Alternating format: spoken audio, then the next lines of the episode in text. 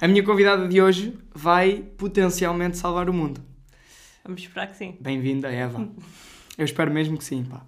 Uh, quão preocupante está a situação ambiental? Ui, hum, já me tirou muitas noites de sono, muito honestamente. Mesmo? A sério. Uh, para aí no meu segundo ano, nós fomos uh, bombardeados com tanta informação que vocês se calhar apanham um bocadinho aqui, um bocadinho ali, de espécies ameaçadas, de nível do, do mar uh, aumentar cada vez mais, das temperaturas aumentarem, que sim, houve noites que uma pessoa fica assim, vira-se para um lado, vira-se para o outro. É uma é crise existencial. Ah, completamente, completamente. É sentir que hum, aprendes muito, estás ali sempre a ter conhecimentos novos, mas no fundo não podes fazer nada. É tipo, sentiste um, uma pequena formiga no mundo inteiro. Qual é que é o teu maior medo em relação a, a isto? O meu maior medo é que hum, a situação continua a, agra a agravar-se tanto que, por exemplo, os meus filhos ou os meus netos já não consigam ver verde uh, no planeta. É mesmo. Yeah. Ou não tenham água potável, talvez. São, são dois dos meus maiores medos, porque é uma coisa que nós damos por garantida: sair à rua e ver árvores e ver coisas verdes e abrir a torneira e termos água potável, mas já há países e alto, zonas do, do planeta onde isso já não é possível. Ou seja, isso yeah. pode acontecer, pode acontecer cá, pode acontecer em Portugal, pode acontecer no mundo inteiro, no planeta inteiro, e isso deixa-me muito, muito preocupada, porque os locais onde isso já acontece estão cada vez a aumentar mais, há cada vez mais países a passar por seca e por uh, esgotamento de recursos, e nós provavelmente vamos viver para ver isso, e isso deixa-me muito preocupada. Yeah, isso é verdade, isso é verdade. Mas uh, em relação à água potável Uh, não existem já uns mecanismos em que filtras a água do mar e não é muito boa, mas funciona? Sim, sim, mas são mecanismos extremamente dispendiosos. Ou seja, ou o custo da água, que na minha opinião neste momento, e não me matem, mas é muito barata, a água potável neste momento é mais barata do que a eletricidade e do que o gás, em comparação. Um, e esses processos são todos processos muito, muito caros. E, por exemplo, a nossa economia portuguesa está como está se chegarmos ao ponto em que tenhamos que depender só desses processos, vai ser muito complicado, porque vamos ter que, se calhar, deixar de comprar coisas que também são essenciais para poder pagar água, porque a água nós Mas se houver uma mundialização desses sistemas, não achas que acabam por ficar mais baratos? Talvez, mas é tal coisa. Já há países que já estão a poupar água e a, e a utilizar esses sistemas, porque já estão muito mais avançados mesmo na mentalidade das pessoas um, e já não sofrem tanto com isso. Ou seja, se houvesse uma globalização desse tipo de processos, se calhar eh, para eles não, não havia problema nenhum porque já estão a utilizar. Agora, países como o nosso, que tinha que ser de raiz, que tinha que ser de raiz provavelmente e que ia ser muito complicado explicar às pessoas que yeah, não pouparam água, agora vão ter que pagar tipo quadruplo yeah. por ela. E haver de certeza muita gente contra isso, muita gente se calhar a culpar o governo quando, pronto, a culpa é um bocado toda de todos nós e então ia ser muito complicado. E nós vemos, há países, este, este tipo de tecnologia já estão completamente disponíveis para toda a gente e há países onde não há água. Portanto. Lá está, porque é bem caro. é muito caro. Uh, como é que tu imaginas um futuro daqui a 50 anos? Uh, é assim, eu gosto de ser muito otimista, portanto. Ou vou... tentas. Ou tento. Eu acho que na minha área, uh, se formos muito pessimistas, não vamos a lado nenhum, porque Correto. as coisas estão constantemente a correr mal. Um, eu vejo muito que as pessoas, ao longo do tempo, quando começarem a sofrer um bocadinho na pele, porque, sejamos honestos, as pessoas só começam a dar uh, atenção aos problemas quando sofrem na pele. Quando um dia abrirem a torneira e sair tipo metade da água que sai agora com metade da pressão que sai agora, porque é a água que temos disponível, digamos assim. Um, eu espero que daqui a 50 anos as pessoas já estejam muito, muito mais consciencializadas do que está a acontecer e que seja, por exemplo, seja um, um objetivo comum a mudança. Yeah. E então, mesmo que não, não, tenham, não se vejam mudanças já, Acho que o facto de daqui a 50 anos podermos estar todos a trabalhar no mesmo sentido, ou seja, por exemplo, nós, engenheiros do ambiente, estarmos a trabalhar no sentido de proteger e as fábricas já estarem a tentar mudar as suas tecnologias, uh, esse, esse, sentimento de entreajuda é o que eu quero e é o que eu vejo e é o que eu espero mesmo e rezo mesmo que, para que isso aconteça. Um, eu ainda não percebi se isso é mesmo o que, tu, o que tu vês ou se é o que tu queres ver. Um, é o que eu quero ver e sei, sei que há países em que isso já acontece, portanto. É possível. É possível. Significa que é possível. É possível. Ok, nesse sentido, então vou, vou tomar uma atitude otimista eh, como tu. Mas pá, é, é, como tu dizes, eu, eu morro um bocado de medo que, que é do tipo, pá, já vou ter filhos uh, e potencialmente netos. E, para um mundo que, que nem sei que mundo é que é, estás a ver? Sabes que muita gente do meu curso, eu inclusive, passamos por um pequeno período onde acabamos por desistir dessa parte, porque é do género. Vamos pôr uma criança num mundo destes, yeah. onde provavelmente não vão ter uh, ar como deve ser para respirarem e que se calhar a esperança média de vida vai diminuir imenso devido a inúmeros factos será que vale a pena? Será que vale a pena sujeitar tipo uma criança a isso tudo? Mas é tal coisa, hum, temos que pensar que se formos nós a educar essa criança, se calhar essa criança depois vai mudar o mundo. E é um bocadinho isso que, que se tem que se pensar em, no geral. Não vale a pena desistir, é o que eu acho. Uh, mesmo com as pessoas mais velhas e idosos e que é muito complicado mudar mentalidades, por exemplo, não percebem porque é que nós devemos de reciclar ou porque é que Uh, temos que utilizar, se calhar, menos os, os, combustíveis fósseis. Não percebem, simplesmente não percebem. Mas, na minha opinião, não se deve um, desistir de, das pessoas. Tipo, todas as pessoas são capazes de mudar e o mínimo da mudança já é bom para todas as gerações. Eu tive numa manifestação e foi um bocadinho isso que me, que me mudou um bocadinho a mentalidade em relação aos meus avós, uh, onde vi uma senhora com um andarilho. Muito engraçada, coitada da senhora. E o andarilho trazia tipo uma placa a dizer que eu já não vou cá estar, mas estou a salvar o planeta para os meus netos. E, eu, e tipo, yeah. aquilo tocou-me de uma maneira yeah, que fiquei mesmo. Pronto, fiquei super sensibilizada. Um, e por isso agora, se calhar, também já tento falar um bocadinho mais com os meus avós sobre o assunto e com os meus pais, que é mais complicado mas é essa a mensagem que eu tento passar mesmo aos meus colegas e a pessoas que não estão na área, é não perderem a esperança e tentarem sempre fazer qualquer coisa. Por mínima que pareça, um, acabamos sempre por uh, dar o exemplo a outras pessoas, Sim. mesmo, pronto, crianças, adultos, uh, idosos, e isso é sempre bom, porque é, é o caminho para, para a alteração de tudo, de, do nosso estilo de vida, do nosso estilo de consumo, de tudo mesmo. Eu acho que nós, uh, como não há efeitos uh, imediatos, uhum. temos muita dificuldade em acreditar que, que, que, isto pode ficar de facto mau e, e depois há essa mentalidade de eu não, não vou estar cá. E no caso dessa senhora, ela para mim é o auge de um, de um ser humano bom, que é, ok, não é para mim, mas é numa, numa questão de altruísmo para as gerações que ficam. É assim, também tem muito a ver com e infelizmente tem um bocado a ver com isto, mas também tem a ver com o nível de instrução das pessoas. Porque é a tal coisa, uma pessoa que esteja mais informada e que se queira informar muito mais, acaba se calhar por ter sensibilização com, por coisas que não acontecem e que não sofre na pele, que outras se calhar não. É, por exemplo, Sim. como é que eu ia te explicar?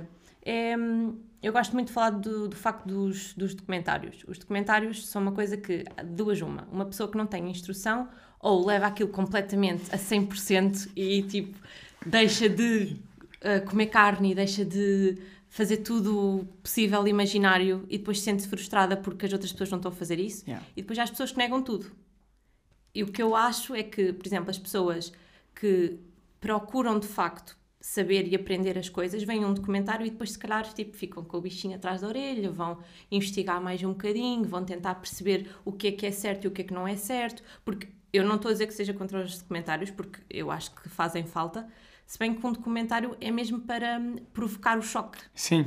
Portanto, Sim. se é para provocar o choque, uma pessoa tem que saber ir investigar e tentar eh, dividir as claro. duas coisas. Por isso é que eu acho que a educação, e é uma das áreas que eu gosto mais, que é a educação ambiental, é o que falta muito, por exemplo, no nosso país, que é mesmo investir no que as pessoas possam um, aprender para perceberem que se mudarem isto, se calhar vão mudar tudo, tipo o seu, o seu estilo de vida. Há certas coisas que estão a mudar devido à temperatura. Por exemplo, nós, nós sentimos isso agora na pele. Vêem-se nas notícias imensas barragens e imensas zonas onde nós vamos tomar banho na, no, no verão que agora não tem água. Yeah. E isso já é sentirmos um bocadinho na pele. E eu acho que se começarmos a educar as pessoas para terem atenção a esses pontos e a mudarem pequenas coisinhas na sua, no seu dia a dia, chegamos lá. Tipo, um dia, chegamos lá. Whatever. nós, eh, nós vamos conseguir eh, mudar o mundo. Eh, bom, vamos ao isto ou aquilo. Eva, gás natural ou energia nuclear? Ahm, energia Para o nosso nuclear. futuro. Porquê? Porquê? Porque, para já, eu acho que as pessoas têm muito medo da energia nuclear porque só pensam nas bombas. Eu E tenho. Isso, pois, não é bem verdade, não é não, bem não é assim. só nas bombas, é hum, nos desastres pode, pode correr mal, como Sim, pode correr mal, sim, mas também há outras coisas que podem correr mal. E nós temos numa tec- num, num século com tecnologia que já é muito mais difícil que as coisas corram mal.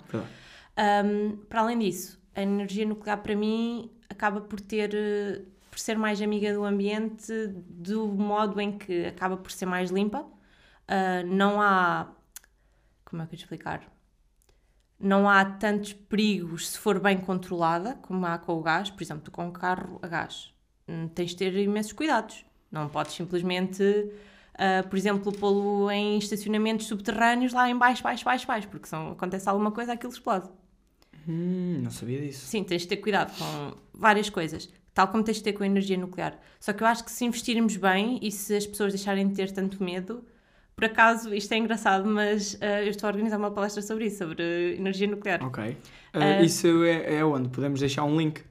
Podem, podem deixar um link, ainda não está é o link feito, mas eu depois mando. Ok, fica o link na. quer dizer, não sei se fica na descrição, porque se não tiver feito quando o episódio sair. eh, mas pronto. Yeah, Vai aparece, aparecer, pronto, eventualmente. ok, eventualmente. está bem. Ah, mas sim, eu, eu apostaria na, na energia nuclear. Acho que tem futuro, acho que se as pessoas deixarem de ter medo e começarem a tentar eh, abraçar a nova tecnologia, digamos assim, acaba por ser uma energia muito mais limpa e, e acaba por ser muito mais vantajosa tanto a nível monetário como a nível ambiental, porque não estamos a utilizar recursos do planeta e pronto, entre outras coisas. Mas sim, não é bem bem a minha área, mas, mas sim. Acho que foi, uma, foi bem respondido.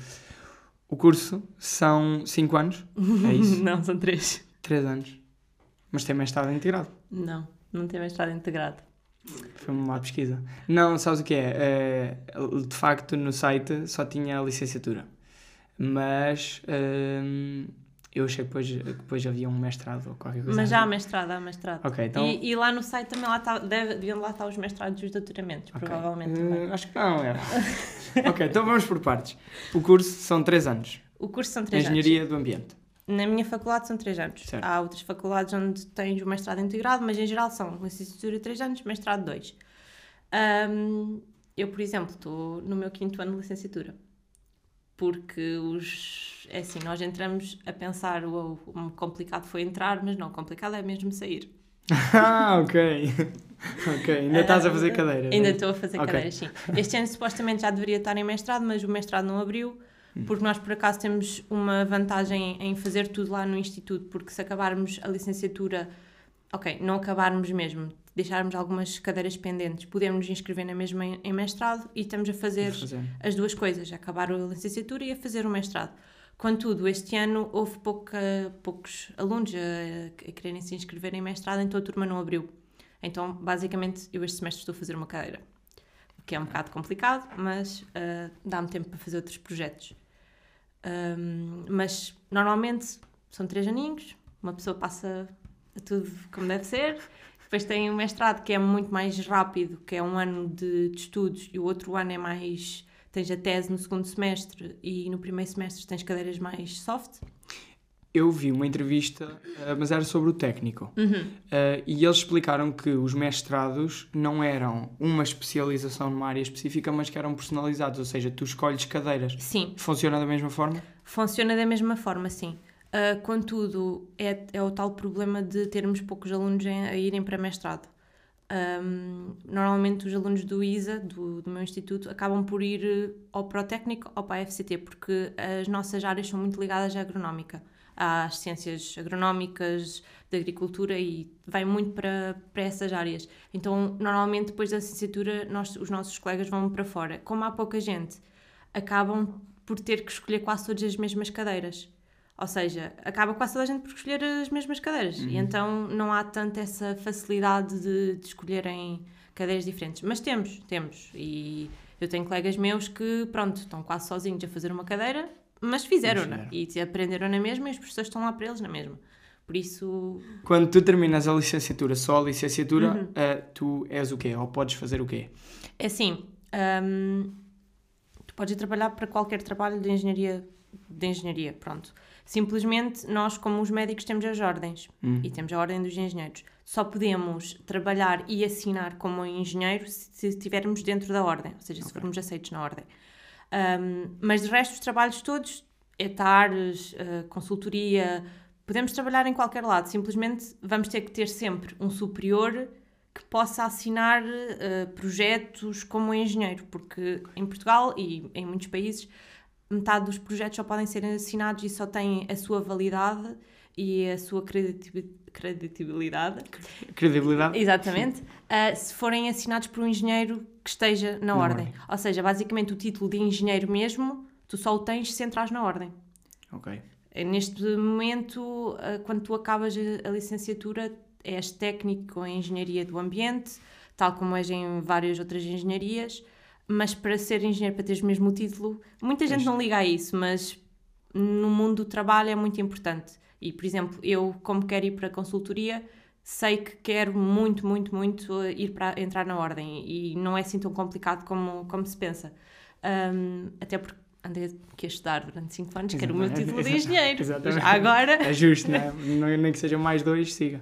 Sim, exatamente. E depois, mesmo dentro da ordem, tens vários tipos de engenheiro. Tens o engenheiro sénior, que já está há um certo tempo, tens o engenheiro que entra por. Hum, ainda em estudante e estás na ordem de ser tipo estudante, é hum. uma coisa assim um bocado. Tipo Pronto. um engenheiro júnior. Exatamente, mas o mínimo que tu tens de ter é 3 anos de, de, estudos para entrar e para teres o título. É teres os 3 anos de estudo. Depois disso, também tens um outro título com 5 anos de estudos, que é quem já tem o mestrado por exemplo, no meu caso, já tenho 5 anos de estudo, mas ainda não acabei a licenciatura. Uhum. Um, e basicamente é a única, a única diferença: é que podemos assinar ou podemos não assinar. Há muitas empresas que, às vezes, quando estão a candidatar, requerem mesmo que tenhas o título, okay. ou seja, que, te, que estejas na ordem, e faz um bocadinho de sentido, porque não vão estar a contratar um engenheiro que não pode estar a full time a preencher e a dar eh, vazão aos projetos é um bocadinho Sim, tinham que... quase contratado duas pessoas. Exatamente, para... exatamente. Um, mas também ao fim do mês também compensa. Sim, eu imagino. imagino compensa, compensa, compensa muito, por acaso. Também, também é verdade. Um, então, nas cadeiras da licenciatura, Sim. Eh, uma das coisas que me chamou a atenção é que o primeiro ano é muito geral.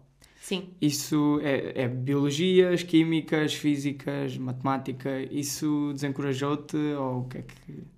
Um, mais ou menos. Eu, eu, percebo, a minha, eu até acredito que seja um, um lado bom que a minha faculdade tenha isso, porque nós entramos no, no primeiro ano e muitos de nós entram no, na primeira fase e não é bem aquilo que nós queremos.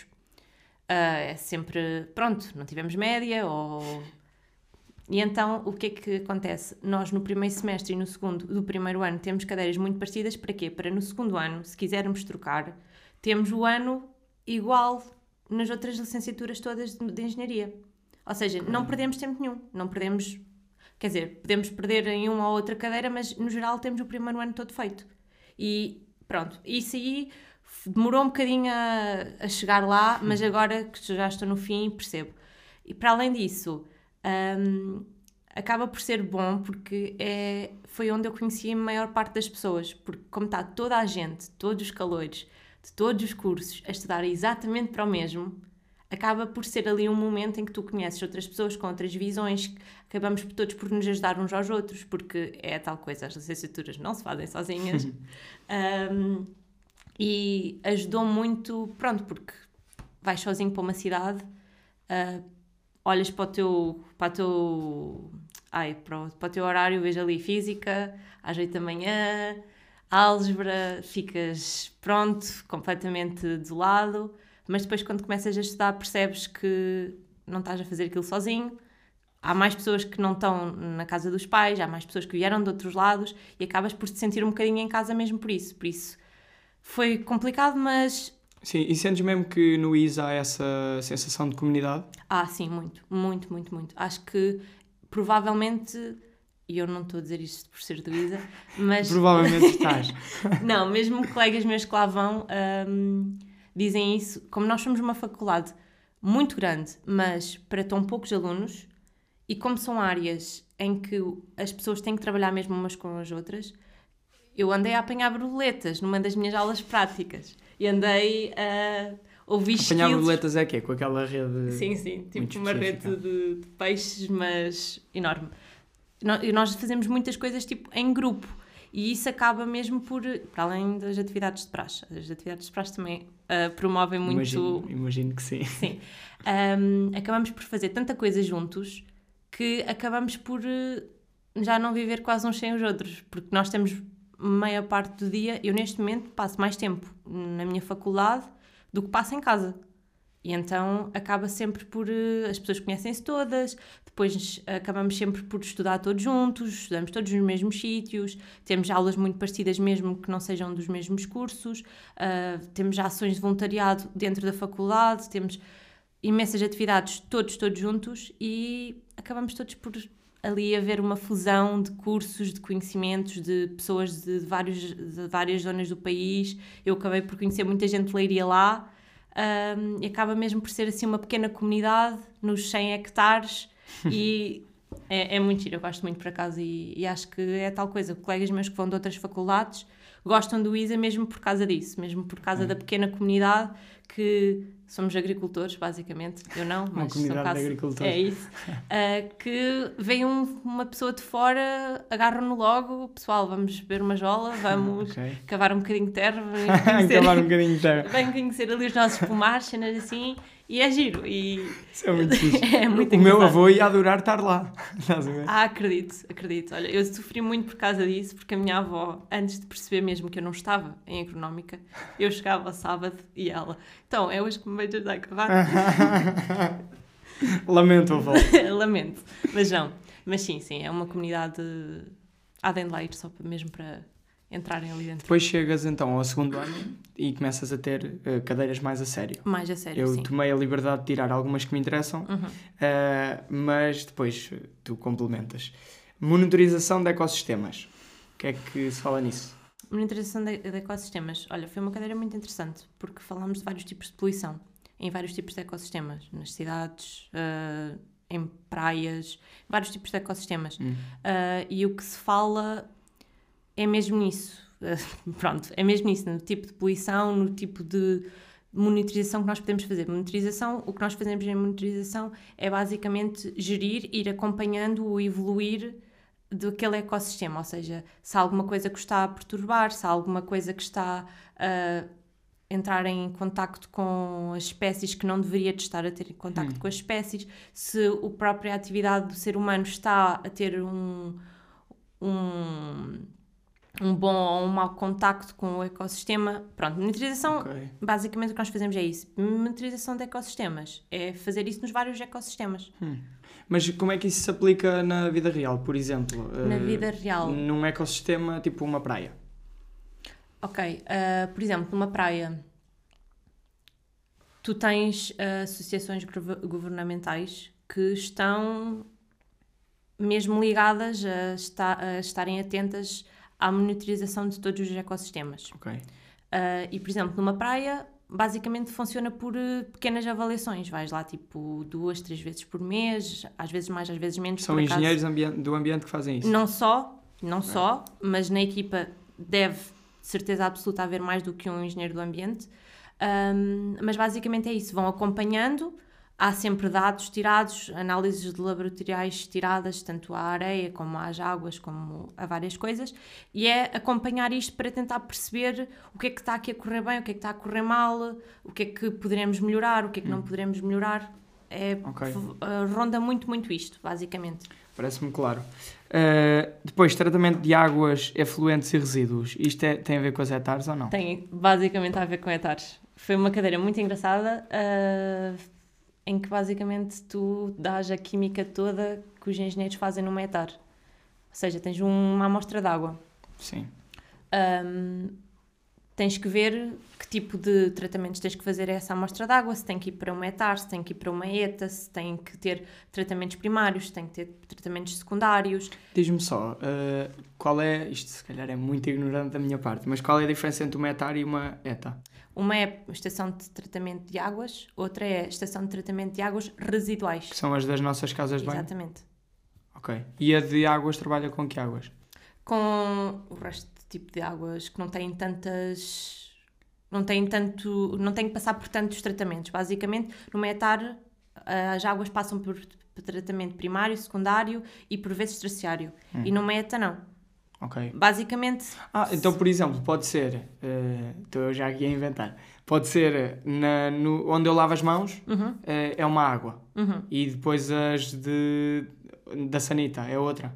Não, Já, basicamente não- isso aí é tudo é a tudo mesma para- coisa. para Isso aí é tudo a mesma coisa. É mais, por exemplo, hum, tens os resíduos, não vou dizer de uma fábrica, porque de uma fábrica isso já é mais complicado, mas, por exemplo, de uma exploração pecuária e tens os resíduos da tua casa. São coisas completamente diferentes. São Ok. coisas que têm que, que passar por eh, tratamentos diferentes, por eh, vários químicos diferentes e depois também depende muito, acaba por depender muito de, do tipo de zona onde tu estás, do tipo de água que tu tens.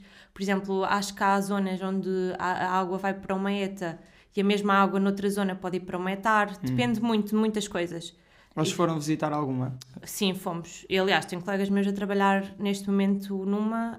hum, fomos visitar uma lá em Alcântara, ah, que é assim mais pequenininha, mas passa-se lá tudo na mesma, que é mesmo no centro da cidade. E é engraçado ver como é que no centro da cidade tens aquilo tudo, porque Pois, imagino. é giro. Hum, mas por acaso gostava de, de ir visitar mais algumas, mesmo aqui em Leiria, nesta zona, gostava de ver como é, que- qual é que é. comparar um bocadinho o que é que se passa cá com o que se passa lá. Eu fui visitar uma, eu acho que até foi aqui em Leiria. Eu acho que foi. Ah, pronto, não sei qual é a diferença entre elas, mas estava-me aqui a recordar que além de etar vimos os, os aterros. Uhum. Pá, e aquilo é, é muito assustador. É muito É. assustador, é. Qual é a tua. O que é que, que, é que vocês falam sobre isto? Sobre e, há- e em que eh, tem uma cadeira específica que falam de aterros? Não, não temos cadeira que eu me recordo agora não temos nenhuma cadeira específica. Ok. Mas falamos nisso em muitas cadeiras. ah, Ok. porque os aterros têm vários problemas, tanto a, nível, tanto a nível das espécies, como a nível do próprio meio rural onde, onde estão incluídos, porque ninguém quer viver ao pé de um etar, Yeah. ninguém quer viver ao pé de um aterro. E, e mesmo em termos de espaço, eu ainda esta semana eh, estava a pensar: será que um dia nós vamos começar a mandar lixo para o espaço? Eh, ou Vamos. seja, nós já, já fazemos isso com os satélites né? e esse tipo de coisas. Ah, mas, mas vai ter que passar por aí, né? Muito honestamente, eu não sei se nós não fazemos já isso. Muito, muito honestamente, eu não sei se nós não fazemos já isso. Mas imagina, será que é assim tão mau? Eu sei, não é bom. Não é bom, Não é bom. Não é bom. Mas a minha ideia é: ok, mandou-se para o espaço, Mas imagina. entretanto tocou no sol e, e desapareceu. Pois, mas imagina, essa também era a ideia antigamente, quando nós não tínhamos conhecimentos suficientes sobre o que é que se passava no oceano, era essa a ideia. Pois, E por isso é que nós temos continentes de lixo no oceano. tu estás-me estás-me a, a dar um ralhete. não é? Não, eu acho que é assim. ah, o ponto número um em relação ao lixo é tentar reduzir, porque nós fazemos tanto lixo. É uma coisa. Uau! Yeah. E eu reparo, por exemplo, isso, tendo em conta ah, o estilo de vida que eu levo cá com os meus pais ou em Lisboa, a quantidade é completamente diferente. Eu sozinha, para já estou sozinha, ponto número um. Ponto número dois, tenho mais consciencialização e então tento, por exemplo, não comprar tantas embalagens de plástico, não comprar tantas embalagens no geral, digamos assim. Comprar ou no geral. Comprar no geral. Yeah. Ah, enquanto os meus pais, pronto, é completamente diferente. É bora o descartável, Sim, bora tipo tudo o que vier e a quantidade de lixo é completamente diferente. E isso, pronto, é, é a principal, o principal problema do lixo, é esse, é a quantidade de lixo que nós fazemos, Yeah. que é estúpida, só estúpida. E depois, pronto, temos que tentar arranjar soluções que não... É assim, eu acho que os outros ecossistemas e mesmo o espaço não tem que sofrer com o nosso lixo, Yeah, é com o nosso lixo, coisas que nós fazemos, é Yeah. tal coisa, os oceanos estão a Mas sofrer. será que o universo se importa? Achas, Nós. achas que o oceano se importa? Não, o oceano sim. Mas achas que eles pensaram nisso? Eh, não. Pois. Mas imagina, eh, vai para o espaço, toca no sol, desapareceu. Isso não? não tocar no Sol. Isso foi para outro planeta qualquer. Yeah, isso daqui a uns anos. Yeah, isso, isso é daqui verdade. a tipo. Isso uns- volta, né? Isso volta. Ou se daqui a um. Yeah. Eu estou a ser bem egoísta. a ser... porque, porque a minha noção do espaço é ok, yeah, foi para ali e está a vaguear no infinito. É tal coisa. Longe dos olhos. Exatamente, exatamente. Yeah. Pois, É- mas é, é por causa disso que nós temos metade dos problemas. Bora Sim, enterrar. eu no fundo o que eu estou a fazer, mas de uma forma diferente, é a tal coisa do ah, já não me vai tocar na minha geração, então não há problema. E aqui é, como não é neste planeta, já não há problema. Pois, mas já. Faço aqui meia culpa, pois claro que há. não é? Porque tu não sabes, tu não sabes o dia da manhã, tu não sabes se daqui a, sei lá, alguns séculos nós não vamos conseguir ir viver para outro planeta. bem, yeah. Imagina o karma. A gente começa e começamos a mandar o lixo todo para o espaço. Há um dia que este planeta está um caos. O Elon Musk descobre uma cena incrível e conseguimos todos ir viver para Marte. Chegamos lá e está uma lixeira. Era, não Ai, era? era Epá, um- o karma é lixado. Era um karma, mas era bem feito, sabes? Era, era muito bem feito. Então, pior Epá, do que que isso, terror. imagina tu daqui a uns anos hum, estares tipo normal na praia e começar-te a cair lixo. Aí é bem, yeah, pânico. E lixo à velocidade de, de um meteoro. Exatamente.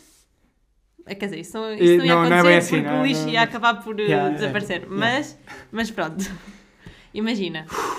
Não, não sabes mesmo o que é que, Yeah. o que Yeah, vai isso- acontecer. tens bem razão Por nisso. isso temos que. É tal coisa. Se nós produzimos, se nós fazemos as coisas mal, as únicas pessoas que têm que levar com isso somos nós. Ponto final, Yeah. na minha opinião. Ah, não vale a pena esconder as coisas porque é tal cena. O karma é lixado. É, sim, é. É tal coisa. Escondemos o lixo no oceano. Escondemos, pronto. Agora estamos a ver animais que estão a trazer o lixo. Então, estamos a ver praias a ficar cheias de lixo que as marés trazem. São coisas que, pronto, Yeah, é o karma. é o karma. Temos Ok. que. Vamos, eh, vamos, vamos prosseguir. Antes que eu eh, tenha aqui uma crise existencial. Sim, sim. Sim, e pode-se utili- A reciclagem é muito boa, mas a própria reciclagem também polui. A própria reciclagem, tu, por exemplo, tu tens o papel reciclado e o, e o plástico reciclado. Fala, fala para o micro que isso pode ser interessante. Pronto, Tu, por exemplo, tu tens ah, isto, tu tens o papel reciclado e o plástico reciclado. São os dois reciclados, supostamente são os dois super benéficos. Tu, para produzires o plástico reciclado, gastas muito menos água do que, utiliza, do que para produzir papel reciclado. Para além disso, Não, calma. Eh, para produzir. para produzir, imagina, Ok. Ajuda-me. ok, ah, isto basicamente foca-se no seguinte: o plástico acaba por ser melhor que o papel. Ah, ok. Porquê? Porque tu para produzires um quilo de plástico reciclado, reciclado, gastas muito menos água, muito menos energia do que para produzires um quilo de papel reciclado. Para além disso, o plástico pode ser continuamente reciclado. Sempre. Pode. Sempre é claro dar. que vai, não é infinitamente, vai mas pronto. desaparecendo. Mas o papel não, o papel pode ser, pode ser reciclado, acho que são duas vezes, e o, o estado do papel não pode ser um estado qualquer, tem que ser papel que não esteja sujo, que não tenha gorduras. Muito, pronto, é muito mais fácil tu ah, reciclares o plástico do que reciclares o papel. E isso, pronto, é tal coisa. A reciclagem, toda a gente pensa, a reciclagem é tipo 5 estrelas, vamos só usar coisas recicladas, ou ah, agora vou reciclar isto, por isso não há problema, ah, vou fazer uma festa com copos de plástico, vou reciclá-los, também já não há problema porque reciclei. Não é nada assim. Tu na reciclagem estás a gastar material, ah, material nada, estás a gastar ah, combustíveis no transporte, ponto número 1. Um de combustíveis na, na própria reciclagem. Vais ter que voltar a embalar as coisas, vais ter que voltar a produzir as formas. Gastas muitas coisas na mesma e é, e a principal, minha principal preocupação no meio disto tudo é a água, é que tu gastas muita água nestes sistemas, muita água. E é, e é tal coisa, a energia, hoje felizmente temos energias renováveis e a energia para mim já não é um problema assim muito grande. Mas a água, a água é. A água epá, para mim é uma das maiores preocupações, porque a água tu precisas dela para viver. E se daqui a 50, vá, a 10 anos talvez, tu tiveres tipo uma caneca de água potável por dia e ponto final, tu vais morrer ali. Tipo... Yeah. Foi, nem... Achas que isso pode vir a ser uma realidade daqui a ah, 10 sim, anos? Sim, sim, sim. Ia bem, isso é assustador. É isso, é tu não tens água tão boa, tão potável, tão. É tu, por exemplo, tens que ir tomar banho, tens a boca fechada, porque a água não é tão boa para beber e então tens que tomar banho com uma água secundária, que é o que provavelmente vai acontecer. É isso ou então pagaste tipo balúrdios por água? Não sei, sabes o que é que eu já pensei? Porquê é que uh, nas sanitas não usamos água salgada? Água do mar? Olha, muito honestamente, eu acho que o principal, a principal razão para isso é que íamos ter que ter dois tipos de, de esgoto. Porque imagina, okay. neste momento vem a mesma água para tudo. Mas é assim, também depende um bocado de nós. Porque nós podemos utilizar água, águas secundárias, tipo a água do banho ou a água que tu lavas os alimentos, podes pô-la tu na sanita. Sim, é verdade. Uh... Portanto, depende muito yeah. de ti também mas a nível de custos, tanto para os municípios como mesmo para ti, porque de certeza que depois ia sair também do teu bolso, ia ficava muito mais caro. Para além disso, acho que, acho que, não, é, acho que não é bem uma solução. Acho que a solução, por exemplo, agora já há sanitas e já há uh, autocolismos que funcionam sem água. Hum. Não é tão. Não, estás a falar dos de que metes serrilha? Uh, ou, ou, ou, estás a falar mesmo daqueles sistemas Acho que, que, há muitos sistemas mesmo, acho que há já alguns okay. sistemas em relação a isso. Eu, eu, não sei se, pá, não sei se isto é muito controverso ou não, porque eu não, não percebo nada disto, mas tu viste o documentário do Bill Gates? Vi. Aquele sistema que ele criou que basicamente pegava nas fezes das pessoas e saía um copo de água. Epá, eu que não. É que... é, a mim faz-me um bocado de confusão, mas é tal coisa daqui a 5 anos. Mas é boa. Sim, daqui a 5 né? anos. Ele bebeu. É assim, para já ele está a tentar vender um, um documentário. Sim, sim, certo. Ponto número aí, um. ok. Não, aí não há, não, há, uh, não há dúvida disso. Ponto número 2. A mim agora faz-me confusão, mas se calhar daqui a 5 anos vai ser o prato do dia e tu vais a um restaurante e isso já sabes que a água vem dali. Eu espero Uma bem água que de fezes para o senhor? Eu espero bem que não, mas não sabemos. É tal coisa. É tal coisa de. yeah. Temos que tentar que não chegue tanto. Temos que tentar com o que nós temos hoje em dia e com as nossas mentalidades e com tudo o que temos à mão, porque nós temos tipo boa tecnologia, imensas informações, uh, documentários, pessoas com quem falar, muita coisa para aprender que nos pode prevenir de chegar a esse ponto. Certo. Temos é que trabalhar para isso e temos é que, pronto, não desistir.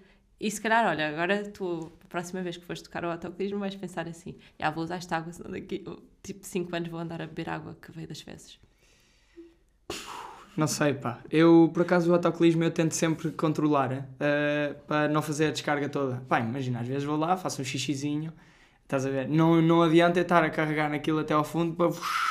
Vai água, então eu faço, tipo, carrego um bocadinho, aquilo vai saindo, quando a água estiver limpa, eu paro. Então, mas também podes fazer outra coisa, podes pôr tipo ganda calhau dentro do, da recarga do autocolismo. E ele só enche tipo metade. Também é Exatamente. Ou, tipo, mas imagina que uh, circunstâncias uh, fecais uh, é preciso o autocolismo todo. Imagina, mais vale teres um autocolismo com tipo metade de, da capacidade de, cheia de água e corres duas vezes. Ah, ok, sim, estou a perceber. Estás a perceber? Sim, Porque... espera um bocadinho, aquilo enche. Imagina, okay. isso não vai acontecer, tipo, isso não vai ser, não vai acontecer todos os dias. Pois. Imagina só a água que tu vais poupar yeah, é se tiveres uh, o autocolismo a metade.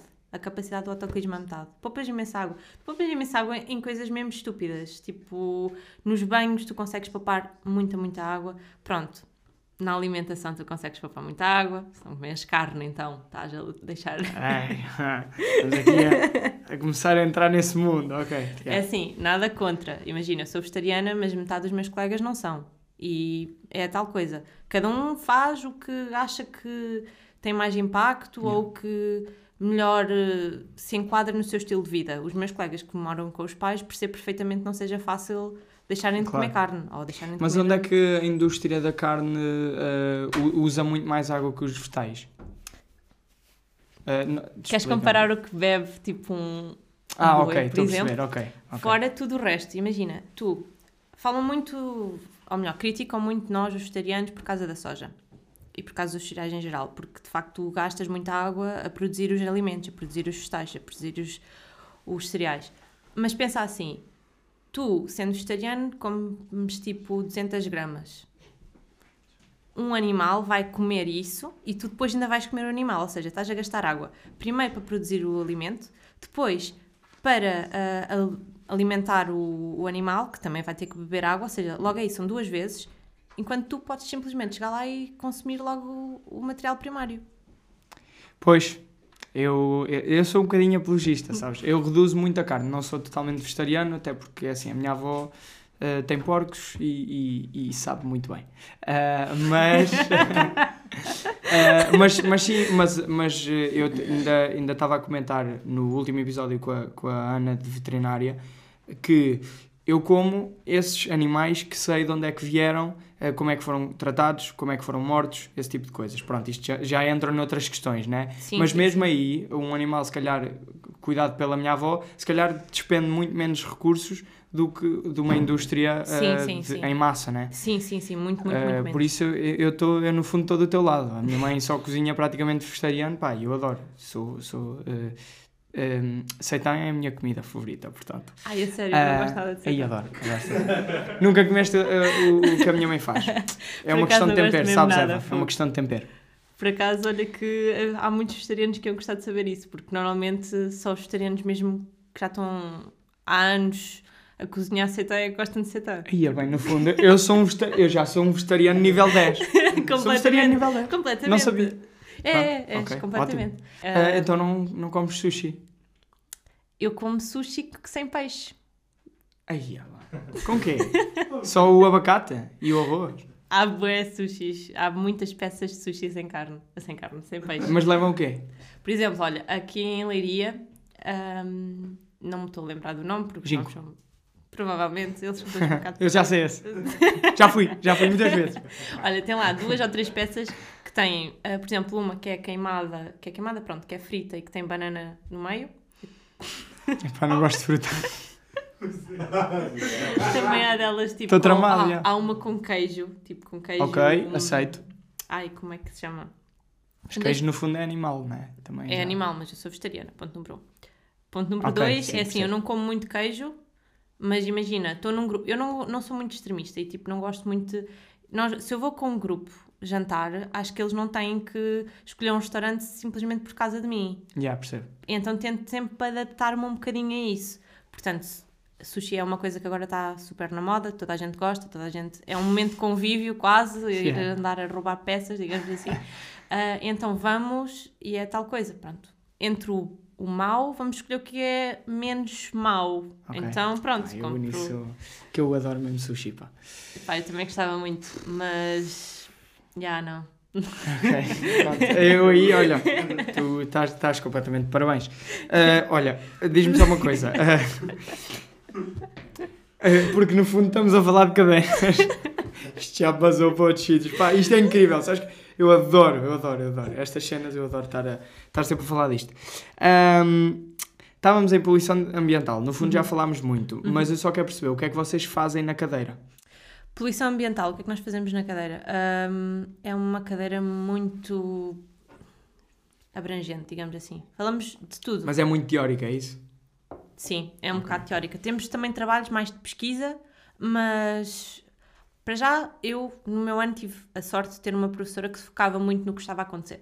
Então íamos buscar notícias do que havia, okay. ela explicava, depois tentava levar aquilo para, para, para a matéria que, que nós tínhamos é uma para mim foi uma das cadeiras mais fáceis, muito honestamente, foi? porque é tal coisa, quem está nos cursos porque gosta acaba sempre por andar a ler por fora e acabas sempre por ter uma cultura do yeah. teu próprio curso e da tua própria área, que para mim bastou, eu quase não estudava nada para poluição. Enquanto para outra coisa, tipo, estou ali dois meses para ir estar para um exame e se for preciso não passo. Tipo que é? Matemática? Ui, meu Deus. Olha, neste momento estou com um problema com solos. Ok.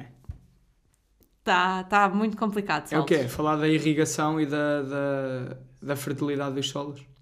Isso é uma parte, mas nós falamos mesmo de terra. Tipos de terra e cenas assim? Sim. Ok. É um bocado secante. Uh, política ambiental, a tua favorita? Eu inscrevi-me no curso quase só por causa dessa cadeira, que o curso mesmo gostei muito, muito, muito. E então o que é que nós falamos? Falamos de política ambiental, basicamente falamos de todo o processo desde o início das políticas ligadas ao ambiente, que antigamente não, nem sequer tinham o nome de políticas ambientais, eram mais ligadas à agricultura e coisas assim do género, uh, mais no, no, sentido de preservar, até o que há hoje, em que hoje já há mais legislação, em que tu já tens processos que têm que ser legislados e que têm, tens ali as tarefazinhas todas que tens que seguir aquilo pelo ponto 1 até o ponto 10, digamos assim, uhum. exatamente por aquele coisa, se não pagas uma coima. Falam também de acordos uh, internacionais sim, e esse sim, tipo sim, de coisas? Sim, sim, sim, sim, sim, falamos, falamos. Falamos muito nisso, também falamos muito um pouco no que os países estão dispostos a fazer ou a não fazer. Por exemplo, há países como os Estados Unidos que hum, até, até recentemente estiveram fora de muitos, muitos acordos, ou por exemplo, quando havia conferências a nível mundial não iam ou mandavam simplesmente um estagiário um qualquer, qualquer.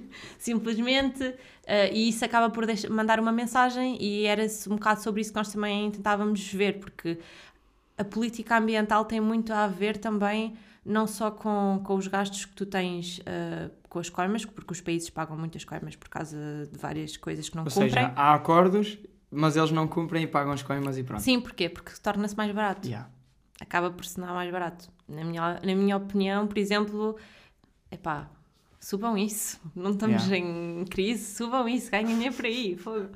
Um, mas pronto, e isso acaba por deixar um bocado uma mensagem, porque há países que não têm tantas posses e que se esforçam e que vão a essas coisas e que querem aprender a, uma data de coisas e que vão e que assinam tudo o que seja possível e imaginário e que estão em equipas de investigação e há outros países que têm todo o poder. Opa, pronto, têm tudo para, para fazer, eh, têm tudo mesmo para, para ser eh, um exemplo que nem sequer se designam a aparecer. Yeah. E nós também, pronto, também estamos um bocadinho nisso em, em política, um, entre outras coisas, e eu gostei muito da cadeira principalmente porque nós mexemos muito nas, na legislação. Nós, um, o meu último teste foi literalmente a professora apresentava-nos uma lei ou um acordo, nós tínhamos que ler e interpretar aquilo e ver que países, por exemplo, poderiam ou não poderiam estar de acordo e se aquilo se englobava em Portugal ou não, coisas assim. E pronto, foi um teste que eu fiz, contenta. Yeah. Tiveste quanto, só por curiosidade? Olha, por acaso não me lembro disso. Cá, olha, muito nesta 18? Mais 18? Ai, mais 17? Não, não, vamos lá ter calma. Mais de 12? Deve ter, acho que tive um 15 ou um 16. Nesse é bom, é uma, é uma boa nota. Vocês falam alguma coisa de poluição sonora nos oceanos? Uh, por acaso não. Quer dizer, não, falámos, falámos. Tivemos uma palestra sobre isso em monitorização de ecossistemas, que é onde nós falamos mais sobre, sobre isso. Mas poluição sonora, nós falamos muito em relação às cidades, porque eu, por acaso é uma das coisas que eu quero levar para a minha tese, um, é a poluição sonora no sem-abrigo. Que é uma, um oh, problema tipo. Nunca pensei nisso. Yeah. Tipo, nem conseguem dormir. Tipo Basicamente, tipo tu estás a ver o facto dos sem-abrigo às vezes parecerem um bocado, vá, malucos. Sim. Andarem a falar com pessoas e coisas assim do Eu género. Estou a perceber. Dizem que se tu não conseguires, se tu não dormires e se não tiveres tipo períodos de silêncio, o teu cérebro nunca descansa. Dizem que, atenção, pronto. Um, e então eu tive uma palestra e tive a ouvir um bocado sobre isso e queria tentar ligar a poluição sonora ao facto dos sem-abrigos ficarem assim. Eia, bem, eu nunca tinha pensado nisso. É que imagina, uh, eu. eu... é, estava numa conversa, não é?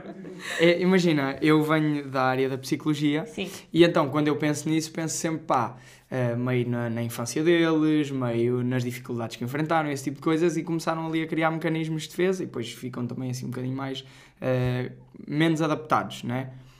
Mas isso faz bué sentido. Faz, imagina, eu já fiz voluntariado lá em Lisboa um, e tu falas com pessoas que estão a pedir ou pessoas que estão mesmo sem casa e normalmente acaba começa sempre com isto não era para ser uma situação uh, que durasse tanto tempo. Era para ser um mês no máximo dos, dos máximos. Era só enquanto eu não encontrava casa. Era só porque neste momento não tinha ajuda ou não, não tinha trabalho. E na minha opinião tinha, tem que haver qualquer coisa que depois torne uma pessoa que até tinha um trabalho, até tinha uma família, até tinha todos os mecanismos para ter uma vida normal, para tornar uma pessoa assim. Yeah. E às vezes, se calhar, não é, não é não são fatores tipo internos, são fatores externos, nomeadamente Sim. isso. Porque yeah.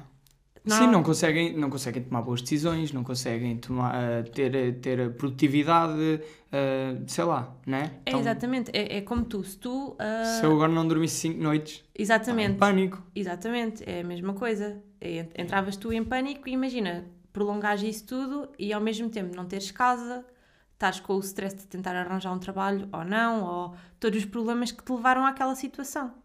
Tudo isso por isso é que eu acho que o ambiente e todos os problemas que temos uh, a nível ambiental têm sempre um lado que, se fosse melhorado, melhorava a nossa qualidade de vida, mas da população em geral, não só a nossa. Porque se tu controlasses, por exemplo, a maneira como as pessoas estão a ser bombardeadas sempre com informação, que acaba, por exemplo, quem vive numa cidade chega a casa cansada às vezes e nem é pelo trabalho em si, é pelo, por, ter, por andares nos transportes públicos com bué barulho. É por haver aqueles ecrãs com imagens por todo lado e tu cansas a tua visão. É por imensas coisas que, se calhar, se, se fossem controladas, as pessoas tinham. Acaba, acabavam por ter mais tempo, acabavam por ter um outro estilo de vida e acabavam por andar mais descansadas. Sim, aqui é tudo, né? Eu nunca pensei na importância da. da ou no problema da poluição sonora e da poluição visual. Nunca pensei nisto. Para mim não era bem um problema. Pá, a poluição sonora é tipo, ok, às vezes é chato ouvir uns apitos, mas isso yeah. faz bué sentido. Faz, faz É muito. uma diferença na nossa faz. vida. Aliás, porque é que se ouve também falar tanto da cena da meditação e tudo uhum. mais? É porque é um contrabalanço com esta vida de estimulação e de uh, sobreestimulação, né? E de barulho e de, sei lá, Yeah. O teu cérebro nunca, nunca está parado. Nunca está Exatamente, nunca mesmo é, é a tal coisa. Um, eu quando fui viver para Lisboa, os primeiros fins de semana vinha cá a Leiria, gostava-me a adormecer por causa do silêncio. Porque lá, tu durante a noite, tu tens sempre alguma coisa a acontecer. Ou são carros a passar, ou são pessoas no prédio, no prédio não, no andar de cima, ou no andar de baixo a fazer barulho. E cá era um silêncio tão, tão, tão controlado, não só via mesmo nada que eu, a mim custou-me no início, agora pronto, já estou habituada, passado 5 anos, é normal, mas no início, e, e, isso foi, foi uma coisa que me começou a alertar para isso, para o problema do, do sono e para o problema das pessoas conseguirem dormir com silêncio ou sem silêncio, e pronto, para a poluição sonora. Um, e depois tive um trabalho em que eu não fazia a mínima ideia, mas para tu teres noção, para, ter, para haver um festival de música, é preciso haver uma autorização por causa disso, por causa da poluição Isto sonora. Isto é licenças para, para... Exatamente. E uh, o nosso projeto foi, uh, havia um, uma empresa qualquer que queria fazer um festival em São Miguel e a, a Câmara não, não estava a deixar fazer naquele uh, sítio mesmo por causa das aves, porque o barulho iria afastar as aves. Então o nosso projeto desse ano foi tentar arranjar maneiras de fazer um festival com o mínimo possível de ruído e com um, uma pegada quase nula. Então fizemos tudo. Pensámos nos auscultadores, pensámos em música só acústica, pensámos em mil e uma coisas. Depois nem sei como é que, como é que isso ficou, porque nós entregámos o projeto e o nosso professor é que depois encaminhou aquilo. Um, mas isso também me alertou muito para, para esse facto. Imagina, tu estás.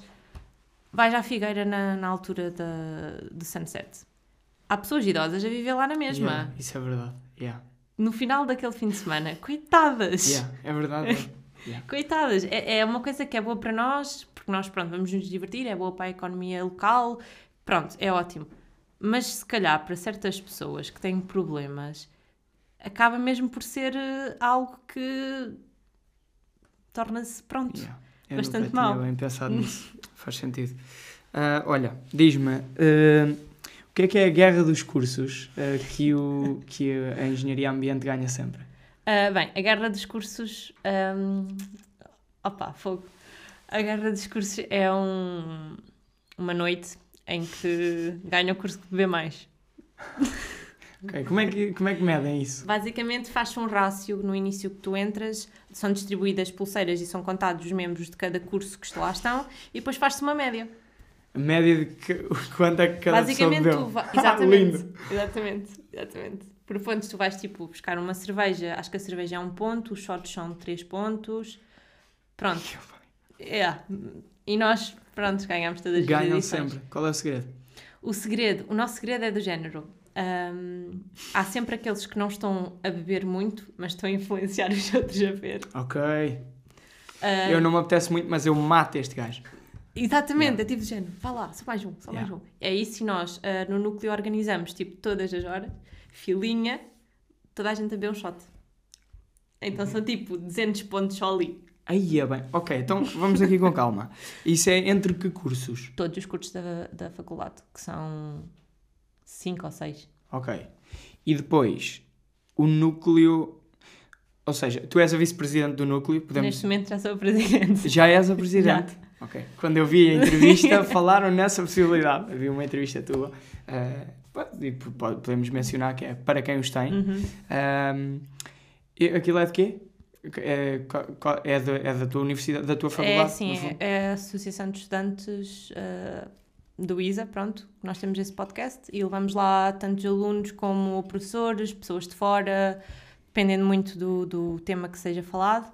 Ahm, e basicamente, nessa altura, nós estávamos a, a gravar com todos os, os presidentes e vice-presidentes. Eu, nessa altura, ainda não estava na AE, agora já estou. Ah, mas o presidente, que era o Tiago, foi quem me entrevistou e então, pronto, ele disse-me, vá, vai tu, tu, pronto. Yeah. E então passou-me a mim a tocha e eu fui e pronto, agora... Mas então, vocês com o núcleo Uhum. ahm, influenciam ali o concurso, é isso? Sim, Mas também, mas também todos os cursos têm um núcleo? todos os cursos têm um núcleo e o, a guerra de cursos não tem, não tem muito a ver com o núcleo, simplesmente o meu núcleo, em geral, sempre foi... Sempre foi tipo o grupo que organizava tudo dentro Ok. do curso. Então, basicamente, guerra de cursos é nós a mandar mensagens a toda a gente. Pessoal, tem que ir. Aquela noite tem que ir. Temos que continuar com o título. Yeah. É chamar o pessoal todo, é mandar mensagens de hora em hora certinha, que sempre que faz, tipo meia-noite, uma da manhã, duas da manhã, fazer a filinha. Depois anda lá o Tiago, ou pronto, os, os nossos veteranos andam lá a dar o shotzinho e Maravilha. depois bebemos todos. Pois assim, depois vocês têm uma técnica de, Chama-se União. de vencedor. Pois, é Basicamente é isso. Nós somos dos cursos mais pequenos, mas também somos dos cursos mais unidos do, do Instituto. Por acaso, tenho muito orgulho nisso, que desde que entrei o, o nosso núcleo tem crescido imenso e o próprio curso nota-se bastante, porque no, no ano em que eu entrei eu havia muitas vagas e agora já não há tantas vagas. Tem ganhado uma visibilidade bastante boa.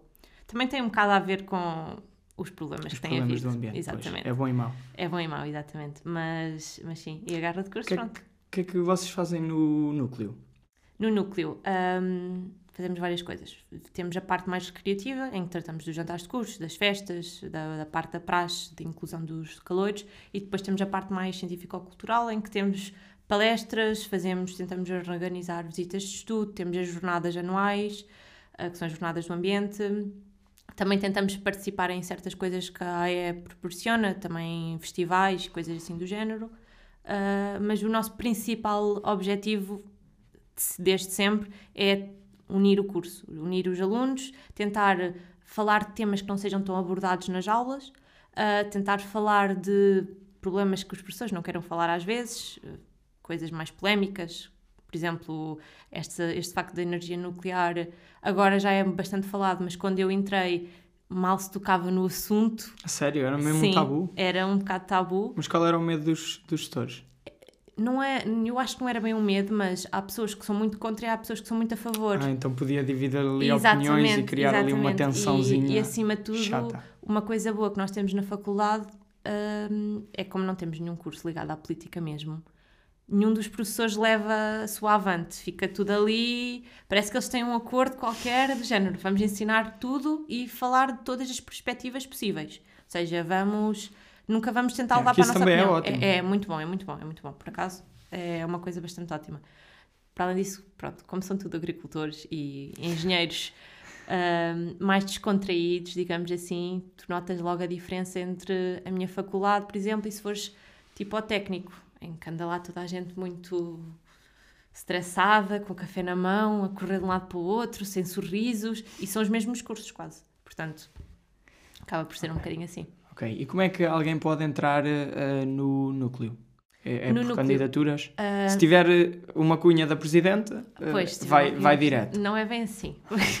não é bem assim. Quando eu entrei era por convite. Faziam-se as listas normais, como, como para uma associação de estudantes aqui do secundário.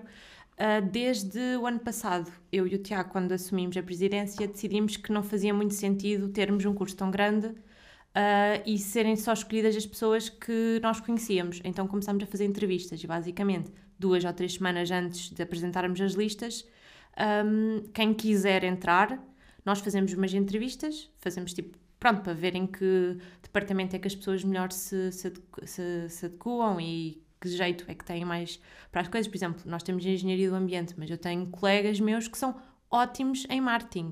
E então, hum, okay. pronto, é, acaba-me um bocadinho mais para tentar dividir as pessoas. Uh, e no primeiro ano, que foi o ano passado, que abrimos as entrevistas, apareceram algumas pessoas, metade delas nós já conhecíamos, outras não, mas, por exemplo, este ano tivemos surpresas ótimas de alunos que nunca tinham ido à praxe, nem não tinham ido nem a festas, nem a nada do género, alunos que, pronto, estão mais concentrados no curso, e tudo muito bem, que quiseram entrar. E isso foi uma, uma coisa mesmo incrível. Por isso, quem quiser entrar para o, para o núcleo, no nosso núcleo, é assim, é estarem atentos, e inscreverem. E inscreverem-se nas, nas entrevistas. Então, tu és adepta do freeganismo, é isso? Sim. Para começar, uh, explica-me bem o que é que é, para eu também uh, entrar aqui na discussão e, uh, e vamos a isto. Ok, que é que, basicamente. De que, é que se trata? o freeganismo ou dumpster diving, como pronto, muita gente usa. Pois pá, dumpster diving assusta muito mais o nome. assusta. Basicamente é o termo em si é de género. Uh, vamos nos atirar para dentro de um caixão de lixo. Pois. Mas não é nada disso. E eu, quando comecei a fazer, comecei com colegas meus que faziam um, e foi uma realidade tipo, uou. Porque eu inicialmente estava a viver perto de um Go Natural, daqueles supermercados tipo todos saudáveis, cenas do género, um, e então comecei a ir com um colega meu.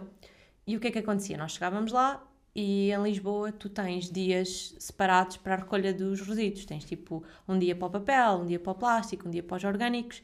E então no dia em que havia dos orgânicos, o supermercadozinho tinha o seu uh, caixote com a, caixa, com a tampinha castanha e punha lá tudo o que estava ou a ficar fora de validade ou legumes que não estavam tão bons, coisas do género.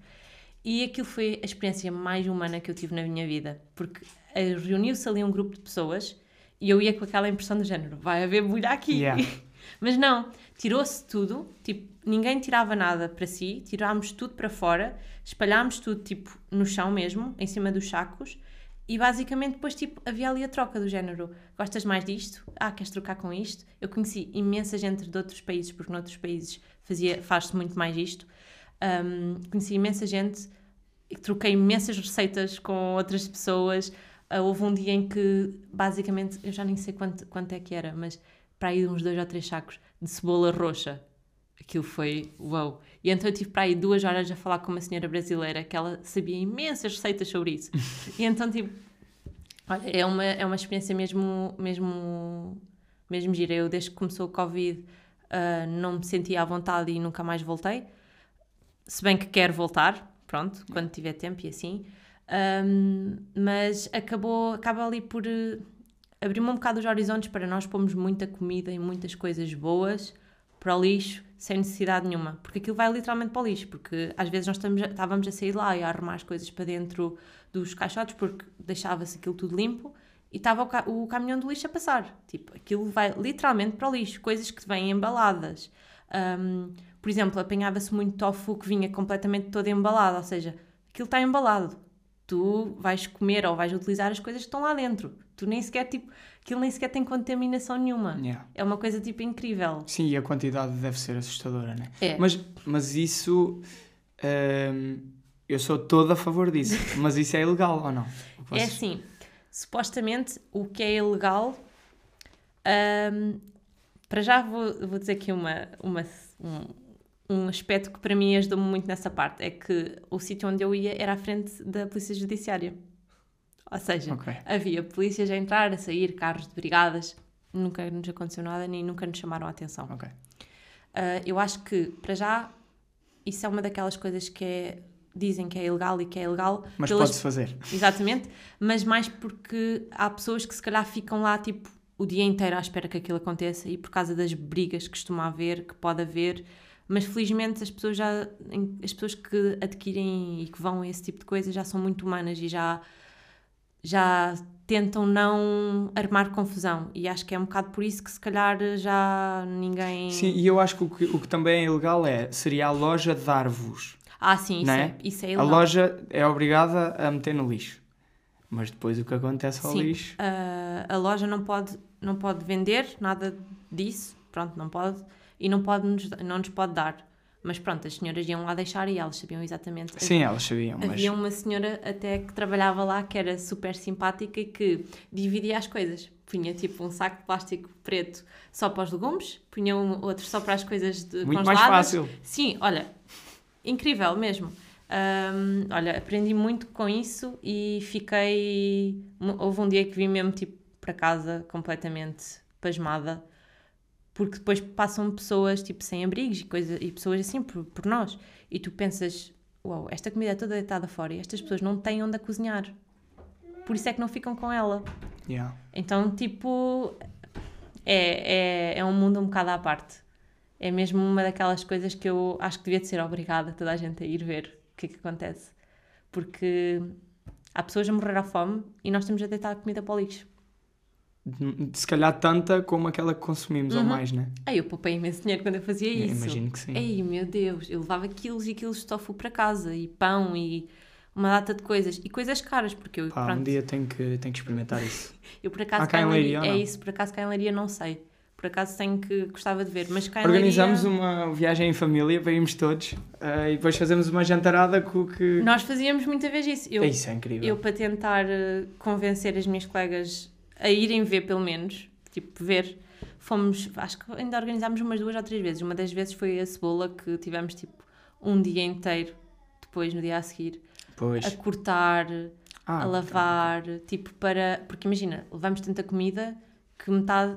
Eu vivo sozinha, vivo sozinho, pronto, vivo com duas colegas minhas, mas não. Elas comem das minhas coisas, mas eu nunca gasto muita comida. Então, tipo, era chegar a casa e eu já sabia que ia perder aquela noite a cozinhar, pôr as coisas a congelar, a lavar coisas, isso tudo. E então nós fazíamos muita vez isso. Levava para lá o meu grupo, íamos todos, depois fazíamos o jantar com aquilo e depois, tipo, estávamos a, à conversa sobre, sobre isso, em, em geral sobre isso, sobre... Imaginem para onde é que tinha ido esta comida, imaginem nós termos que ir pagar um jantar e com esta comida toda ali no caixote ao lado. Yeah. É uma coisa engraçada. Se bem que, pronto, os meus pais, por exemplo, não gostavam muito da ideia. Pois. Ok. Compreendo, mas estou totalmente do teu lado. Saídas profissionais do teu curso. Saídas profissionais. Ahm, Uou! É que vem-me tanta coisa à cabeça. Ahm, é assim, temos várias vertentes. Temos a, a vertente da educação, que é a que eu gosto mais, a vertente da consultoria, a vertente da investigação, que eu não gosto nada, pronto, não gosto. Mas não Ah, gostas, então Opa, não essa gosto. é que vai salvar o mundo ou não? Eu estou a falar dizer, mais não- na não parte sabes. da investigação laboratorial. Não gosto nada de laboratório.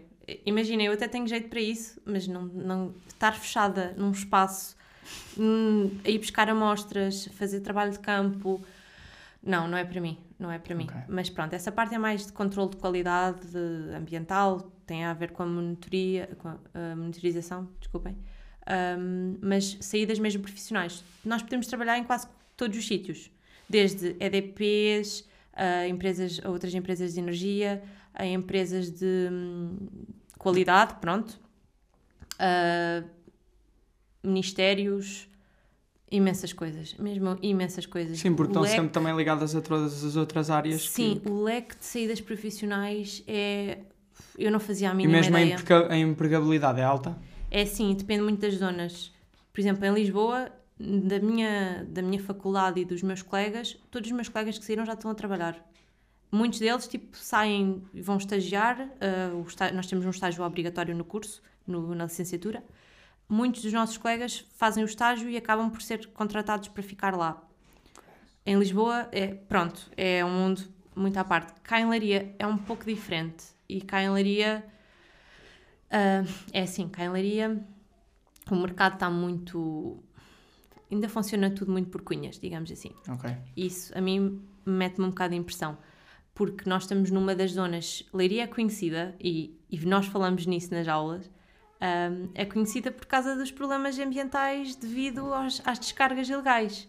Ok. Está no mapa por causa disso. Eu Ok, tive colegas meus, disso. colegas não, professores meus, a fazerem estudos cá. Eu, aliás, tive um colega, um colega não, um professor meu que fez a sua tese de mestrado na Ribeira dos Milagres. Ok. E eu fiquei, uau, é pena sermos conhecidos só Yeah, por coisas pois. más. Ou seja, nós temos muitos problemas, mas ao mesmo tempo não ouço e não sinto que haja empresas muito preocupadas com isso, muito honestamente.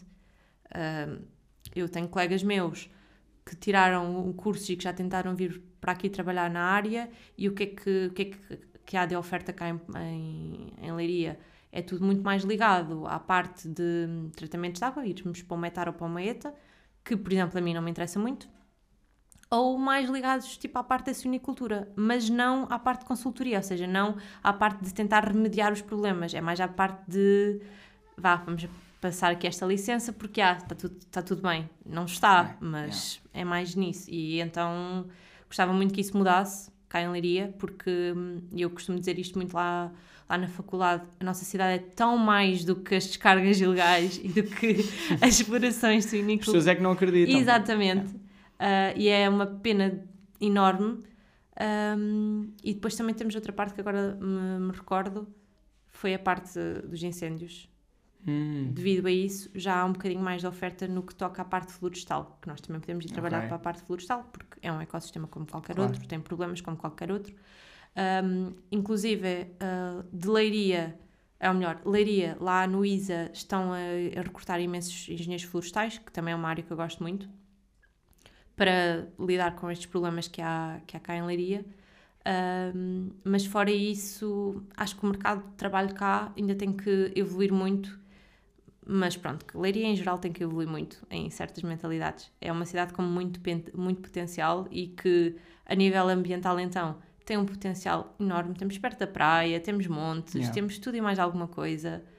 Mas o dinheiro fala mais, deixa. mais alto. deixa de já. Cá Três dicas breves para quem vai seguir este curso.